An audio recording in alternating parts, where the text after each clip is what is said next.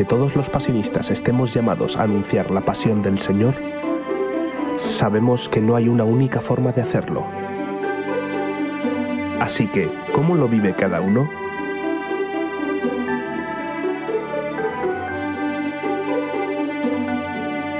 Esto es Vidas Pasionistas.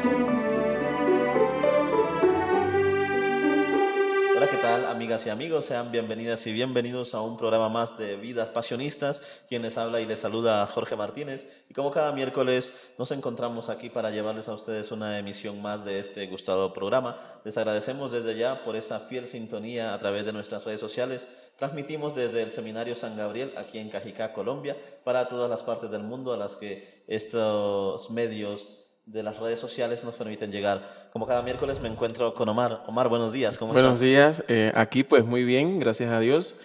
Como cada miércoles pues estamos con un invitado especial, como siempre decimos, aquí en nuestro programa. Y hoy nos va a acompañar pues Alvins. Pues preséntate a los que nos están viendo y a los que nos están escuchando también. Bueno, mi nombre es Alvins, eh, soy de Venezuela, de Barquisimeto, y estoy en el tercer año de teología y en la congregación pues ya tengo aproximadamente seis años, seis años, sí, seis, siete años casi. Muy bien, Alvis, pues bienvenido a, a este set de nuestro programa. Es un gusto tenerte con nosotros y ojalá que podamos disfrutar de un momento ameno donde te podamos conocer más y sobre todo la- las personas que nos ven y nos escuchan pues puedas, puedan llevarse esa experiencia de, de tu vida. ¿no? Pues vamos a, a comenzar. Eh, queremos que nos cuentes un poquito sobre tu infancia, sobre tus primeros años de vida. ¿Qué es lo que más resaltas tú sobre ella? Bueno, muchas gracias por, por la invitación y, y bueno, para mí también es un gusto estar aquí eh, con ustedes. Eh, ¿Qué es lo que más resalto de, de mi infancia? Pues habría que resaltar muchas cosas porque mi infancia ha sido bastante, no sé si particular o, pero diría que un poco diferente a la de muchos otros niños porque pues yo crecí en un ambiente bastante podría decirse folclórico, alegre, sí. Ya se ha dado por las circunstancias de, de nuestra cultura, pero también por mi familia, sí. Yo soy de una familia muy numerosa. Mi mamá tenía, bueno, tenía así 10 hermanos, mi abuela tuvo 10 hijos y, nueve de ellos pues este, vivieron y de, de esos nueve pues tuvieron cada uno cinco o seis hijos, hasta, sí, hasta cinco o seis. Y claro, era una familia muy numerosa y eso implicaba que éramos muchos. Y, y pues crecí en ese ambiente de fiesta. Era un ambiente de fiesta, además que eh, mi familia se dedicó a trabajar en locales comerciales y entre ellos pues er- teníamos un restaurante, una cervecería. Mi mamá tenía una- un restaurante y una cervecería, entonces eso también formaba parte del, de, de mi niñez, ¿no? Porque entre ir al negocio y volver era parte de eso. Luego entre ambiente y fiesta, pues mi, mi infancia fue muy, por así decirlo, yo siempre lo describo como libre, ¿no? O sea, siempre me, me desenvolví en un ambiente de libertad. Y creo que eso ha sido una ventaja para mi vida y, y lo ha hecho pues bastante interesante. Entonces, en ese entorno de fiestas, de, de, de alegría, por así decirlo, eh, transcurrió mi infancia, pero también hay un momento de, de mi vida en el que aparezco en la iglesia, ¿sí? Pues ya más adelante si me hacen con respecto a una pregunta con respecto a, a mi vocación, pues ya les contaré sobre eso. Y bueno, eso yo rescato mucho de mi infancia, el hecho de haber tenido muchos primos, tenía muchos vecinos también, y entonces yo casi que todo el tiempo pasaba en la calle este, jugando, o sea, en Venezuela se acostumbra a jugar muchos juegos que todos llevan por nombre loco, loco escondido, loco paralizado, loco tocando, loco... Entonces todos esos juegos jugábamos nosotros con los vecinos casi todos los días hasta las 10, 11 de la noche en la calle. Y, y pues en eso transcurrió mi infancia, ¿no? En, en casa también con, con mis primos pues jugábamos con piscinas, o sea, en mi casa siempre había una piscina o había una fiesta y si no, pues siempre viajábamos. Yo recuerdo que casi que en, temporadas vacacionales, carnaval, Semana Santa, todo el tiempo estábamos viajando, sobre todo a la playa, o sea, playa, río, o si no íbamos a la finca de mi abuelo que quedaba como a nueve horas de distancia y allá solíamos pasar la Semana Santa. Y entonces era bastante interesante porque nos íbamos toda la familia y, y pasábamos ahí.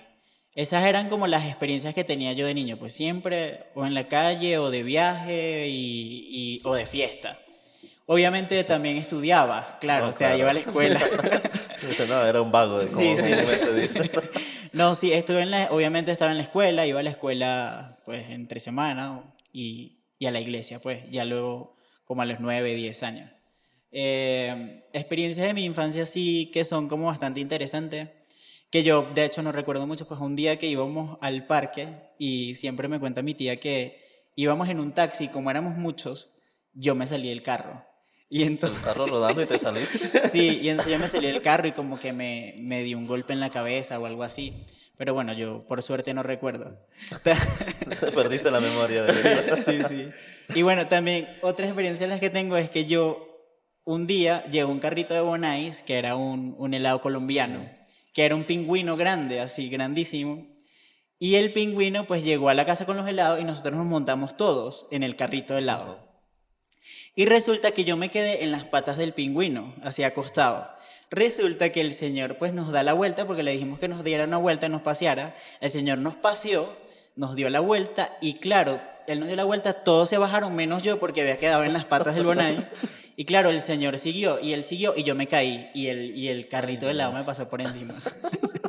y bueno, se, se me hizo, se me hizo un chichón ahí en la, en la cabeza y, y bueno, pero sí, son como anécdotas, ¿no? De la infancia. Uf, entre muchas Ya, otras me que, imagino, claro. que, que podría contar, pero bueno. Pero sí, un ambiente muy alegre, muy, muy festivo. De verdad que mi infancia yo creo que ha sido lo más bonito que he podido vivir, sí, por el hecho de, de tener una familia alegre, pues, y numerosa. Bueno, después de contarnos pues esta grandes Estas experiencia, de estar en esta infancia pues llena de actividades, de fiestas, de rumbas, eh, ¿cómo nace esta vocación entonces? ¿Cómo se descubre pues ese sentido a, a la vida religiosa y en concreto pues a la vida pasionista? Bueno, yo, yo fui bautizado en una parroquia pasionista, ¿sí? Santa Gema. Ahí Queda en ahí, sí, en Barquisimeto. Queda a dos cuadras de mi casa, o sea, o a cuadra y media casi, sí. Pues ahí me bautizaron y yo recuerdo que desde que tengo uso de razón aparezco en la iglesia. ¿Cómo? No sé. Porque es que mi familia no era católica practicante, como solemos decir. No. Sí, o sea, católicas de ritos, bautizos y todas esas cosas. Pero eh, yo no sé si fue por una vecina que vivía al lado de mi casa o posiblemente por una maestra, porque esto siempre me lo he preguntado, pero yo aparezco en la iglesia de la nada, desde que yo tengo uso de razón. Y este, era monaguillo, era monaguillo ahí del, del padre Ricardo Ibáñez, estaba en ese entonces, que ahora está en España. Y ahí participaba yo de, la, de Era Monaguillo, participé de la infancia misionera, eh, esos dos como al principio, ¿no? Y luego hubo una experiencia bastante particular que me pasó en mi niñez, fue como cuando yo tenía como 10 años aproximadamente, era un día de Pentecostés. Y entonces esa, esa experiencia a mí me marcó la vida porque hubo un señor, el señor Luis, que era él es como el sacristán de la parroquia, él vino y nos dio una charla y nos dijo que era el Pentecostés y que venía el Espíritu Santo, que iba a bajar y no sé qué. Y eso a mí como que me pareció una cosa impresionante, ¿no? Y yo me emocioné. Pero resulta que eso coincidía con el día de mi cumpleaños y caía sábado. Entonces, claro, yo preferí estar en la iglesia que, que celebrar mi cumpleaños y, recibir el Pentecostés. Yo estaba de monaguillo en el altar y, y pues la verdad esa noche fue una cosa impresionante porque yo sentí la presencia del Espíritu Santo. O sea, yo lo- ahora lo recuerdo. Pero decir que lo he sentido igual, de igual manera, no. Yo sentí como la experiencia del Espíritu Santo era así, era un llanto, pero no era de tristeza, pero tampoco era como una alegría extrema, pero si- sino era como de emoción. Y claro, y yo empecé como a orar, y yo recuerdo que yo no sabía, o sea, no sabía ni rezar, creo yo, porque no había, no estaba todavía en el proceso de primera comunión, o a lo mejor ya lo había empezado, pero empecé a orar, y orar, y orar, y eso a mí, y el llanto, y no sé qué, entonces eso a mí me marcó la vida, o sea, eso fue como una primera experiencia que tuve de niño. Entonces, claro, a partir de ahí, pues yo participaba de la infancia misionera y también participaba del grupo Aguinaldos, que era el grupo de, de las Navidades, que cantan en Navidad, que es un coro de niños. Y pues ahí también participaba. Y entonces, claro, todas esas experiencias a mí me marcaron muchísimo y yo, pues ya más o menos como a los 13 años dejé de ir a la iglesia. Dejé de ir a la iglesia hasta que, hasta que volví como a los 19. Entonces yo entre, en ese transcurso pues iba que sea Semana Santa, Navidad, sí, pero no, no estaba comprometido con la iglesia. vuelvo a los 19 años a través de un encuentro que hice y pues ahí ya sí yo no me quise ir de la iglesia. Pues, sí me hubiese querido como ir por, como por lo, por lo que suele haber en una iglesia, ¿no? Los chismes, las problemáticas. Pero el encuentro había sido muy bonito, pero la de continuar en el movimiento no, no quise porque sí, por los problemas y todo. Pero yo seguí animándome con otras cosas. Entonces ahí fui haciendo otras experiencias. Hice el campamento de Tendópoli, hice misiones con otro grupo pastoral de Barquisimeto, que ahí fue donde como aprendí como las misiones y todo eso y a salir de la parroquia. Y claro, en la experiencia de misión, ahí fue como despertar eso de niño, ¿no? Que me había pasado. O sea, ahí fue como yo sentir nuevamente que el Señor me estaba llamando algo, ¿sí? Sí, yo siento que en mi vida yo nunca había soñado con ningún con ser nada, sí. Yo hubiese querido ser ingeniero petrolero, pero porque decían que eso daba plata. Pero no porque yo quería hacer eso. Y de hecho estudié comunicación social, pero pero no había así como yo decir, yo quiero ser médico, quiero ser abogado. No. En cambio, cuando yo volví a la iglesia y empecé a misionar, yo dije, yo quiero, fue despertar ese sueño que había de niño, pues, que era verme ahí en el altar, revestido de monaguillo y todo lo demás, y fue bastante bonito. De hecho, hay una experiencia que, que también me marcaba mucho, era que el padre un día contó su experiencia vocacional. Y él decía que de niño, el padre que iba a su pueblo era sacerdote y él quería ser como los misioneros que bebían en la copa. Y entonces, claro, eso a mí, porque habían, iban otros misioneros, pero no celebraban misa. Entonces él quería ser misioneros de los que vivían en la copa. Y eso a mí me quedó en el inconsciente o no sé, mm. pero me quedó. Y yo también recordaba eso y, y, pues yo decía, yo también quiero ser misionero. Entonces, claro, en el fondo me preguntaba, esto es como un tema de vocacional, ¿no? Amplio, porque descubrir lo pasionista fue mucho después. Entonces, claro, lo pasionista fue algo muy particular porque yo salgo de mi parroquia, misiono, pero yo no sabía que los pasionistas eran misioneros.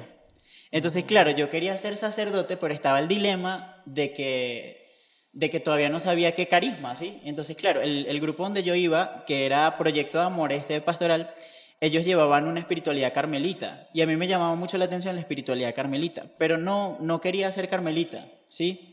Y todavía me faltaba algo. Y entonces yo decía, ¿pero qué será? Entonces, ahí yo conocí al padre Valentín, que es el promotor vocacional, y le dije, bueno, voy a hacer la experiencia. Y yo quería entrar al seminario. Y entonces yo, ahí fue donde me enteré que los, los pasionistas eran misioneros y eran contemplativos y misioneros. Y entonces fue como encontrar eso que, que yo estaba buscando, ¿no? Y ahí fue donde yo dije, sí, aquí es. Entonces, claro, yo quería entrar de una vez, pero el padre me dijo, no, cálmate. cálmate. Y ya, bueno, hice experiencias vocacionales de cinco años y ahí ya entré a la, a la comunidad. Ah, mira, muy bien, un, proceso muy interesante. Sí. Y en línea con todo eso, pues eh, nos gustaría que nos comentaras eh, pues para todos nosotros, como justamente por lo que dicen, ¿no? porque somos misioneros, implica, a diferencia de los eh, diocesanos que están en un seminario comúnmente en su diócesis y están un poquito más eh, estables o sedentarios, vamos a utilizar ese término, nosotros somos misioneros y nos toca ir desde que comenzamos la formación en las primeras etapas, viajar de un país a otro. ¿no? Entonces nos gustaría que nos comentaras para ti, eh, como venezolano, por el hecho de, de, de, estar muy unido a tu familia en tu infancia, como decías, ¿no? ¿Qué te representó el hecho de tener que salir, si no estoy mal, pues a la, a la experiencia del postulantado primero, a un país fuera de, de, Venezuela, fuera de tu país? ¿Qué representó para ti este, este paso?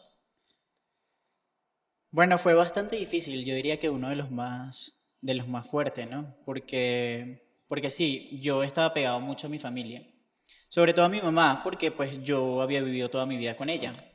Y claro, cuando, cuando yo iba y venía de misiones, y así, pero sabía que volvía a mi casa. Ah, y un día un padre me dijo, mira, tú no vas a entrar al seminario porque no, no eres capaz pues de dejar, dejar tu familia. Y sí, o sea, eso me dejó como pensado, pensando, y era verdad, yo no podía así como renunciar de un momento a otro, ¿no? Pero bueno, primero fui a mi experiencia de Palmira, que fue un año, básicamente más o menos nueve meses, diez meses, y luego cuando ya me fui a Ecuador sí fue bastante difícil, Primero por el tema de la cultura, ¿sí? Llegar a un país que cierra, la cultura es totalmente distinta a la nuestra, caribeña. Y luego el tema de la gastronomía también, el tema de que era, una, era un postulantado internacional, habíamos colombianos, panameños, ecuatorianos. Y, y claro, ahí a mí me dio duro, sí, me dio muy duro porque yo los primeros seis meses, bueno, yo he sido muy sensible y yo lloraba mucho, o sea, yo lloraba por eso, por eso, o sea, por, una, por eso es que uno dice, mi familia, mis amigos, mi país, mi cultura, mi comida, todos esos mí, ¿no? O sea, es renunciar a eso. Entonces, claro, los seis meses fueron duros, yo lloré y todo, pero luego fui cortando, fui cortando con todos esos mí, con mi país, con mi cultura. O sea, el país porque implicaba estar pendiente de la política, entonces corté con eso. Mi parroquia, o sea, me tocaba cortar con mi parroquia, con el grupo donde estaba, me cortaba con la familia. Entonces, ir como superando todo eso poco a poco para poder asumir la, la experiencia del, del postulantado. Pero luego que pasaron los seis meses, fue muy bonito, la verdad. Y de hecho, cuando yo me fui de Ecuador, yo lloré tanto como cuando me fui de Venezuela. Ahora sí, a mi Ecuador. Sí. sí. Mi familia de Ecuador. Y me pasó, sí. Claro, y me pasó que cuando yo estaba en España, ahora era Ecuador. Claro. Ahora extrañaba Ecuador, ahora extrañaba la comida, ahora la gente sí. Porque eso, o sea, y a pesar de que es bastante eh, diferente la cultura, aprendes a amar, ¿no? Lo diferente. Y claro, a nivel congregacional y a nivel comunitario fue también bastante difícil. Fue, fue muy difícil. Pues una de las experiencias del postulantado que siempre recuerdo es que había un compañero que tenía un, un, balde y un trapeador en su cuarto. Y yo un día le digo, pues préstame para limpiar mi cuarto. Y él me dijo, no, no tengo. Pues yo sabía que él tenía. Uh -huh. Entonces eso a mí, a eso a mí me dolió mucho. Entonces, y yo a esa edad, a esa época de mi vida, yo también era muy sensible todavía y yo lloraba por eso. O sea, es una cosa que ahora yo me río, pues. Pero en ese momento yo lloraba y una de las experiencias bonitas, pues, es, es contar, ¿no? Tenía una, una amiga monja, eh, una religiosa, ¿no? Que me decía, era argentina, entonces ella me decía, che, pero ¿por qué vas a llorar por eso? ¿Viste? Eso es una tontera, no sé qué. Y yo, claro, yo aprendí como también a ir creciendo en ese aspecto religioso, en ese sentido. Pero, pero sí, fue, fue duro y bonito a la vez. Sí, una experiencia que de verdad no, no olvidaré ni, ni dejaré así. Nos decías que, que, eras muy apegado pues, a tu mamá, a tu familia, y quisiéramos que, pues, que nos cuentes cómo, cómo tu familia tomó esta decisión tuya de ser pues, pasionista, coger pues, un camino diferente a lo que cogen los demás chicos mm, hoy en la sociedad. Fue difícil y fue un reto porque en esos cinco años en el que yo volví a la iglesia, hice experiencia vocacional y entré al seminario, fueron cinco años duros, porque no era solo decir, bueno, asumo nuevamente ser cristiano, comprometerme nuevamente con la iglesia, después de la vida que yo llevaba, o sea, porque yo, o sea, tampoco es que era terrible, pues, pero yo sí llevaba una vida normal, o sea, yo rumbeaba, bebía, jodía, o sea, todo, sí, normal. Y claro, pasar de eso a ser testimonio para mí fue muy duro. O sea, lo primero, mi, mis primos sobre todo, y tú ahora, o sea, católico, después no sé qué, y tenía un mejor amigo que me jodía casi que todos los días, era como mi conciencia negra, así de que me decía, sí, que no sé qué. Y claro, yo tuve el reto, o sea, por así decirlo, de que primero tuve que dar testimonio de y después entrar. O sea, en su momento cuando yo le dije al padre, quiero entrar, y él me dijo que no, yo después se lo agradecí, porque todavía no estaba preparado. En el fondo estaba como huyendo de las cosas de mi casa, del entorno, ¿no? Sí, claro, era duro porque mi casa seguía con ese ambiente festivo y ya yo estaba en otra sintonía, ¿no? Sí, claro, en ese sentido, mi familia siempre estaba claro que yo estuve toda, casi que toda la vida en la iglesia también. Entonces, en ese sentido me lo respetaron. Pero yo creo que para mi mamá sí fue muy duro y fue difícil porque yo, además de yo haber vivido toda mi vida con ella, de sus hijos yo fui el único que vivió toda su vida con ella.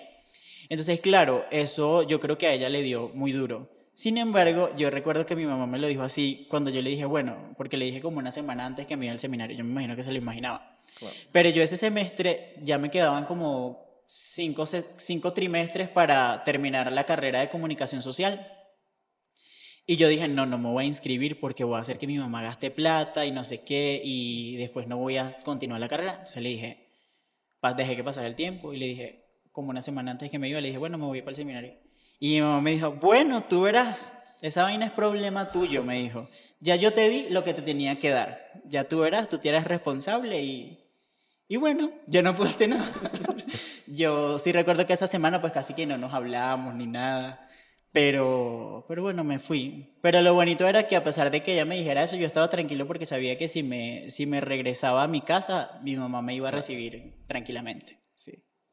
No, la verdad es que eh, son esos momentos fuertes, ¿no? De, de, decisiones importantes, no solo el de la vida religiosa, sino en nuestra vida, pues desde el camino que tomemos, ese tipo de, de, decisiones son, son muy fuertes, ¿no? Y claro, lo que dices es totalmente cierto, una, una madre siempre está ahí para, para recibirle a uno, ¿no? Y este, este paso que das tú, pues como ya lo has venido diciendo, está marcado, como, como es normal, por momentos bonitos, por momentos difíciles, pero bueno, y también decirlo, ¿no? Que quienes te conocemos sabemos que eres una persona muy alegre, muy extrovertida, que siempre está eh, pendiente de las cosas y, y muy activo. Entonces, en, nos gustaría que nos comentaras cuáles son los momentos de felicidad, de alegría que tú has vivido al máximo.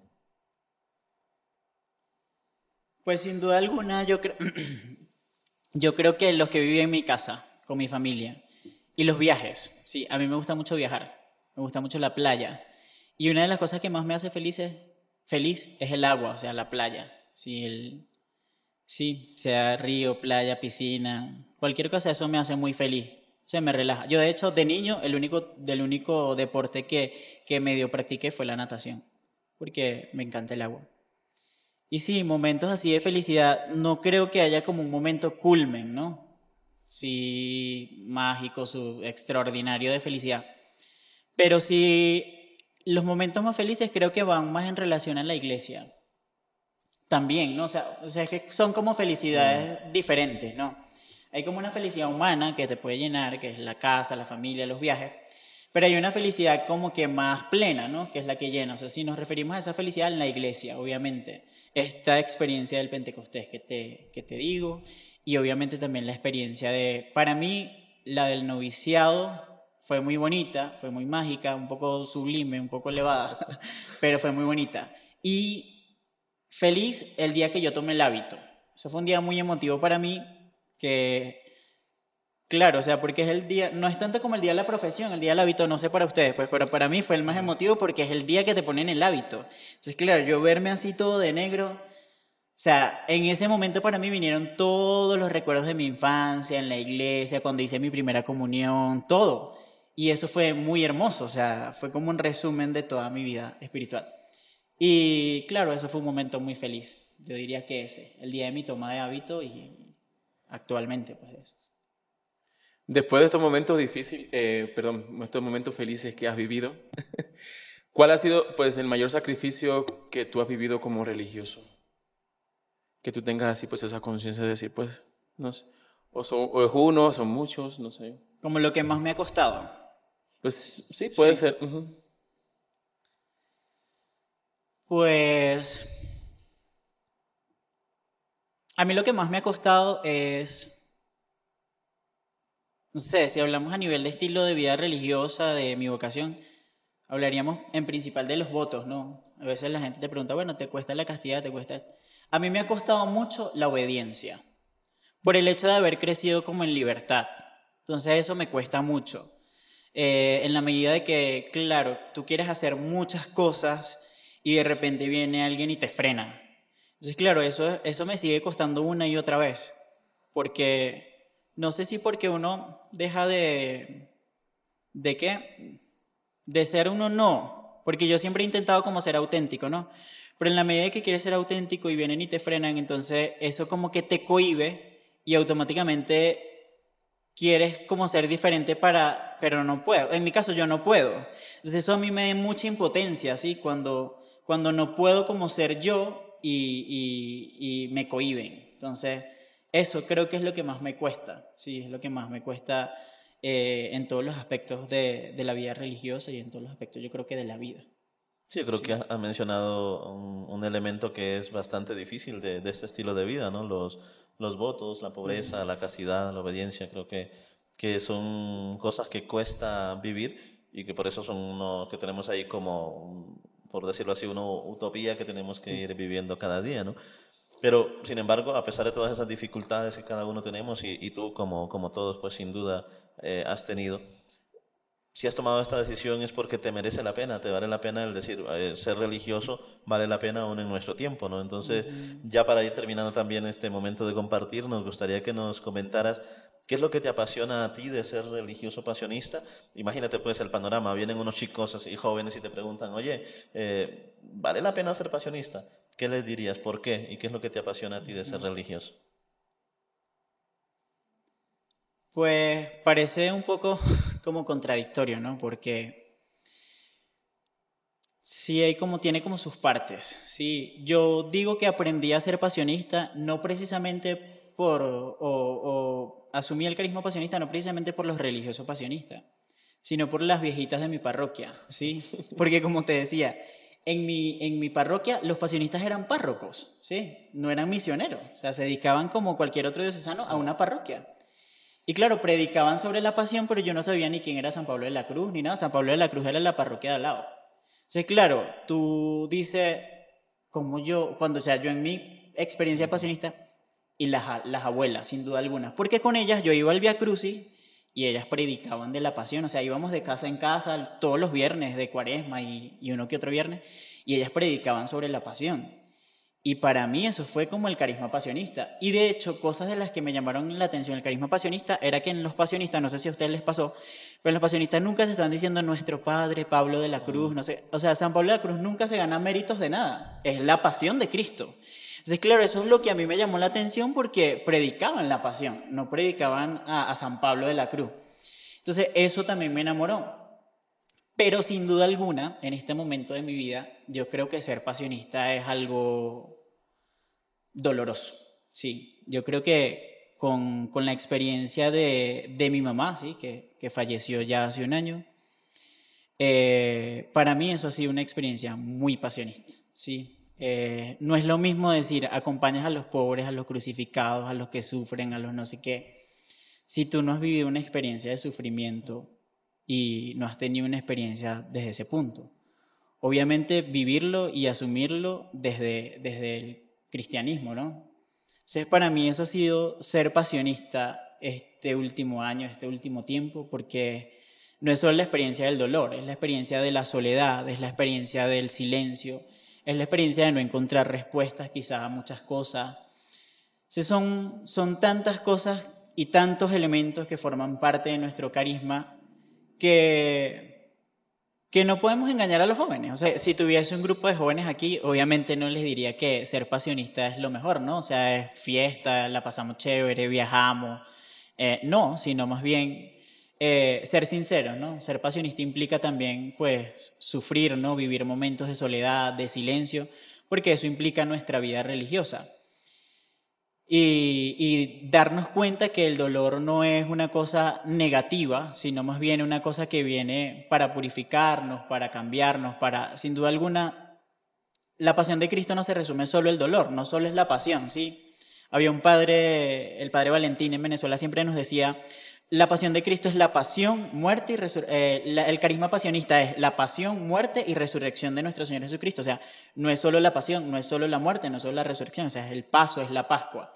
Entonces el carisma no es solo el hábito negro, no es solo el sufrimiento, o sea, por eso tenemos los símbolos también de color blanco, porque Cristo vence la muerte y, resucita, entonces eso, eso es el carisma, pues, y, y sin duda alguna, pues, si me tocaría decirle a un joven que no solo se haga pasionista o se haga religioso, es primero sentir el llamado, sin duda alguna, pues sentir que el, que el Señor le llama y, y ya luego pues responder. Bueno, muchas gracias por compartir con nosotros pues estas experiencias tanto de tu infancia como ya dentro de la vida religiosa aquí como pasionista. Em, gracias también por compartir cada detalle sí. de tu vida. Como le decimos a, a, todos los que nos acompañan aquí, pues eh, mucha suerte, por decirlo así, muchas bendiciones en, en, tu vida vocacional, muchos ánimos y que sigas siempre transmitiendo esa alegría que, que, te caracteriza, porque eso es algo muy bonito que yo quería señalar, ¿no? Eh, tú eres muy realista en decir, a los jóvenes les diría esto, ¿no?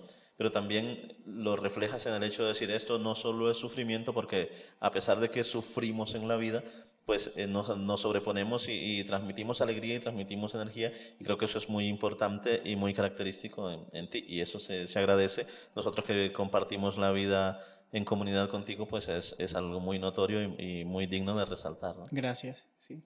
Y también gracias a ustedes que nos están acompañando pues en esta mañana, en esta, en, en estas entrevistas de vidas pasionistas. Ya saben que si no se han suscrito todavía a nuestros diferentes canales, a nuestras diferentes redes sociales, pues suscríbanse, compartan este contenido con sus amigos para que más personas pues eh, se den cuenta de, que aquí estamos seres humanos jóvenes normales, pero que hemos decidido optar por una vida que es especial y es especial por el hecho de que es nuestra vocación a lo que hemos eh, sido llamados por Dios. Así que de verdad desearles como cada semana un feliz resto de semana que Dios les bendiga siempre en sus trabajos, en sus labores. Y aquí nos encontramos el próximo miércoles para otra entrevista más aquí en Vidas Pasionistas. Gracias Omar, gracias Almis y nos Gracias vemos la próxima. Chao. Hasta luego.